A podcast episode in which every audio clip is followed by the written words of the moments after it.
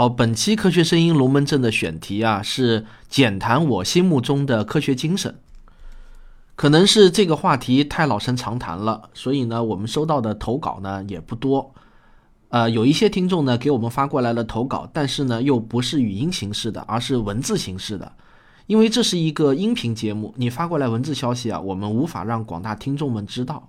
所以呢，我希望各位下次投稿还是请发送语音消息或者呢 MP3 文件给我们。那么今天呢，我们先来听听科学声音的成员王木头同学对科学精神的感悟。在我心中，科学精神是什么？之前我只是有一些朦胧的想法，但是啊，不知道怎么表达。直到前几天，我听到了吴军讲过的一段话，我觉得非常适合拿来形容我心中的科学精神。它呢，应该是一种信仰。当然，这里说的信仰和我们平时理解的不太一样，需要重新的描述一下。所以啊，我这里就需要引用一下吴军的表达了。他是这样来说：什么是信仰的？人应该是有信仰的。这个信仰未必是宗教信仰，什么信仰其实都可以，但是必须有。因为当我们失去了方向和动力，不知所措的时候，信仰会让我们知道该怎么做事情。当我们不得不做出很多抉择的时候，比如在道德和利益上纠结时，信仰能帮助我们。找到符合我们本心的选择。信仰的作用啊，不止这些。有了信仰，我们在表明立场时就敢于站出来，理直气壮地向不公正大胆的抗议，或者喊出我们所相信的原则。上面这一段呢，就是吴军对信仰的描述了。如果是把其中的信仰换成是科学精神，或者就可以说是我所信仰的就是科学精神。那么它的作用就是，当我失去方向和动力，不知所措的时候，科学精神会让我知道该如何去做，可以有勇气去表明立场，喊出自己相信的原则。最近啊，我的孩子刚刚出生，在这十天的时候去医院检查，医生说孩子的黄疸高，于是就开了一种叫做茵栀黄的中成药。这个药啊会造成是服用者的腹泻，据说是可以通过这样的方式进行排毒。当时医生还说的是很严重，甚至还需要住院。当然，在此之前，我知道孩子们有黄疸，一般都是生理性的黄疸。生理性的黄疸呢，是出生婴儿的正常现象，甚至都不能算是一种病，根本不需要特别的治疗，只需要观察是不是加重就可以了。我的孩子呢，就属于这样的情况。可是，这是我第一次当父亲啊。看着出生没几天还非常娇弱的孩子，心中是特别焦虑的。看着他黄黑黄黑的样子啊，总是希望可以做点什么东西缓解自己心中的焦虑。再加上孩子的爷爷奶奶、姥姥姥爷都相信中成药是没有什么副作用的。如果我不做些什么，甚至是去拒绝医生开的药，那一定会让他们认为我其实是太倔强了，不懂事儿，不心疼孩子。他们就会没完没了的唠叨，以至于埋怨。而我在理性中是明确的知道，中成药的副作用不明，随意的吃了只会增加孩子的风险。所以呢，我是有勇气用不作为去坚持自己的原则。虽然呀，肯定会有长辈们的埋怨，但是我还是非常的坚定，知道我选择的是对的，并且一次又一次的重申，中成药副作用不明，我不会允许这样的东西。随随便便就喂到我自己的孩子的嘴里，果然，两个星期之后啊，孩子的黄疸就退掉了，这是幸运的。感觉到幸运，并不是因为一开始对孩子是否好转不确定，最后果然好起来了，感觉到侥幸，不是这样的幸运。我感觉到的幸运是另外一回事，因为孩子黄疸会加重，在医学上是完全有可能的。如果真的出现了这样的情况，那我该怎么做呢？我相信。我一定会继续要求不吃任何中成药，只会让孩子进行现代医学唯一确认对黄疸有效的治疗方法，那就是进行照蓝光的治疗。当然，如果真的那么发生了，那我将会面对更多自己内心的焦虑，还有来自其他人的压力，这才是我感觉到幸运的地方。但是如果真的发生的话，那我仍然会这样去选择，因为这是科学给了我坚定的力量。我相信，当科学精神作为我信仰的时候，在面对这样的犹豫和内心的不确定的时候，我依然相信理性、科学会带来以我当时的能力能做出最好的选择。也许最后的结果不是最好的，但它一定是最明确、最可控的一个选项。那是我能选择的最好的。好的，谢谢王木头同学。那么下面呢，我们来听听科学史评话的吴金平老师对科学精神的理解。我一向反对啊，把科学当做形容词去使用，所以科学在这儿肯定不是一个形容词，科学是一个名词。有人说呀，实际上科学精神省掉了两个字，就应该是科学研究精神，也就是在科学研究的过程中奉行的一套价值观、一套偏好以及思维方式。呃，我们在含义上啊，已经把这个词儿给搞清楚了，它是一套价值观，也是一套态度。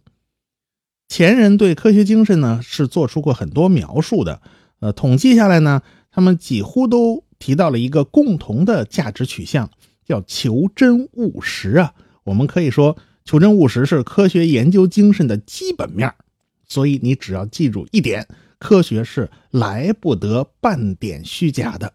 科学的本质是一种认知，我们为了获得这种可靠的认知，就要动用很多手段去保障。比如说，我要使用逻辑和数学作为工具，你不能凭着脑袋瓜子瞎想啊！而且呢，还要做精确的试验。哎，这试验是有要求的，比如说我们医学上就常用的什么双盲对照啊这种试验，他这么做就是为了从纷繁复杂的因素之中找到那个最根本的因素。这一切呢，都是为了保证认知的可靠性。除了求真务实以外，还有一个价值观是非常重要的，那就是保持客观性。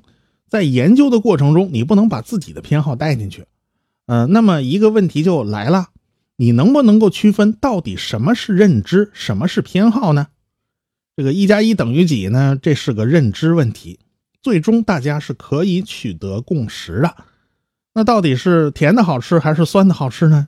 这就是个偏好问题了，它是不能取得共识的，也没有必要取得共识。我这样表述好像啊，这问题挺清晰的，泾渭分明，很容易分辨。但很多时候呢，语言的表述是模糊的，哈，分辨起来并不容易。假如在研究的过程中，我们没有保持客观性，呃，我们把自己的偏好带进去了，那么。得出的结论很可能就是符合我们事先的预期的，那么这个过程很可能就是在自己骗自己。爱因斯坦在场方程里添加宇宙学常数啊，这个行为某种程度上就有这个嫌疑啊。一个稳定不变的宇宙对爱因斯坦来讲是他的偏好，而不是一个必然。所以爱因斯坦后来才说呢，这是他一生中最大的一个错误。至于后来发现啊，宇宙学常数有其他的含义，有其他的作用，那是另外一回事了。我们从这里也能感悟得到，我们一个人的理性啊总是有限的，即便是权威，他也未必能够超越自己个人思维的局限。那么就需要科学共同体来起作用。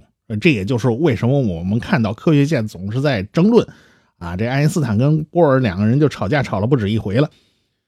任何一个理论都是要接受同行的质疑的，这也是一种怀疑精神。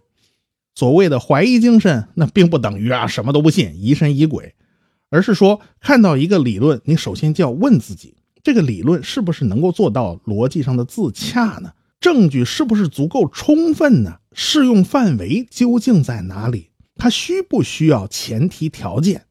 只有通过了这样的审核，那么。这个理论才能放进我们自己的知识体系之内，所以求真务实、保持客观、有怀疑精神，实际上是相互关联的，是不可偏废的。好了，就说这么多吧。我非常同意吴老师对科学精神的理解啊。实际上，这个话题真要展开谈的话呢，可以讲很多的内容。在我的免费专辑《科学有故事》中呢，就有一期问答节目。专门就论述了什么是科学精神。那期节目是我对科学精神的完整观点。如果您没有听过的话呢，也欢迎去听一下。因为龙门阵的这期节目呢，是希望每个人用最简明的方式来阐述科学精神。所以啊，我想在这里呢，把我对科学精神的理解再总结一下。我认为，如果只能用一个词来阐释科学精神的话，那么只有一个不二的选择，那就是求真，穷尽一切可能的办法来寻找真相。为了求真，人类创造了科学思维，又发明了科学方法。而所有科学活动的最终目的，也是为了发现自然运行的规律。求真不代表科学已经得到了真，只代表了一种探求真相的强烈意愿。我认为求真可以作为衡量一个人有没有科学精神的准绳。在这根准绳之下，那些华丽丽的辞藻和高喊的口号都会显得苍白。有些人说，科学精神就是怀疑一切的精神。因此呢，怀疑牛顿三定律的人，怀疑相对论的人，怀疑所有教科书上写着的那些定理和公式的人，就是最有科学精神的人。我想说啊，怀疑精神很好，但是为了怀疑而怀疑就不是科学精神。只有为了求真而怀疑的时候，才是科学精神。所以呢，怀疑一切不能代表科学精神，弄不好啊，就成了只会妄想、不愿学习的妄人了。有些人说，科学精神就是包容一切的精神。因此呢，那些对怪力乱神、神秘主义、风水算命保持开放心态的人，才是具备科学精神的人。我想说呢，包容是个褒义词，在生活中当然是很好的。但遗憾的是啊，科学的气质恰恰是高冷和封闭的。为什么呢？还是因为求真精神，非同寻常的主张，它需要非同寻常的证据。你没有足够过硬的证据，就休想轻易让我相信你说的是真的。这个呢，才是科学精神。有些人说，科学精神就是承认自己的无知。因此呢，只要别人说了任何天马行空、语言高端、充满听不懂的术语的东西，立即就会露出不明觉厉的表情，觉得啊，只有这样才能体现出自己的谦虚和好学。我想说呢，承认自己无知。谦虚好学，这都非常好。但是如果因此就不敢怀疑，还鄙视别的怀疑的人，那就不是科学精神了。科学精神就是求真，对任何观点，哪怕用了再多高端的词汇，我们也要追问：你说的这些有没有证据？是不是符合逻辑？你的同行们又是什么观点呢？您的这个观点有没有得到科学共同体的认可？我们承认自己的无知。但我们不承认自己的完全无知，我们相信那些经受住了严苛实验检验的科学理论，在它的适用范围内会一直正确下去。有些人说，科学精神与宗教信仰本质上没有区别。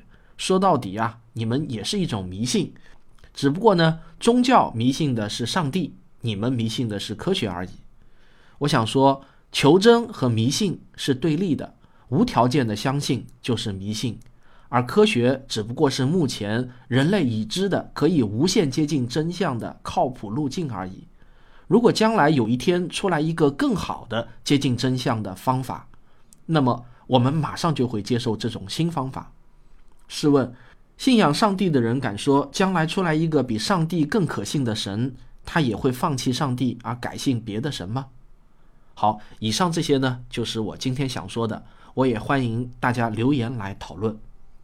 二零一七年即将过去了，那么下期节目呢？我想播出一集听众的声音专题。如果您是科学声音的老听众，对我们有一些什么样的祝福和建议，或者啊，你对我们想吐槽，那都可以录制成声音发给我们。只要您不是骂人，对我们的批评声音，我们也会播出。好，我们会在下期节目中集中播出大家的声音。欢迎您的来稿，投稿的办法呢，就是把您的声音录制成声音文件啊，什么 M P 三啊、M 四 A 啊都可以，然后发送到科学声音 at 幺六三点 com 的邮箱，就是科学声音的拼音 at 幺六三点 com。当然，也还有一个更简单的办法，就是关注科学声音的微信公众号，然后啊。像给你的好友发送语音消息那样，给这个公众号发送语音消息，我们就会收到。好，期待您的声音，我们下期再见。我是刘敬正，我是汪杰，我是吴英明，我是王木头，我是旭东，我是卓老板，我们是科学声音。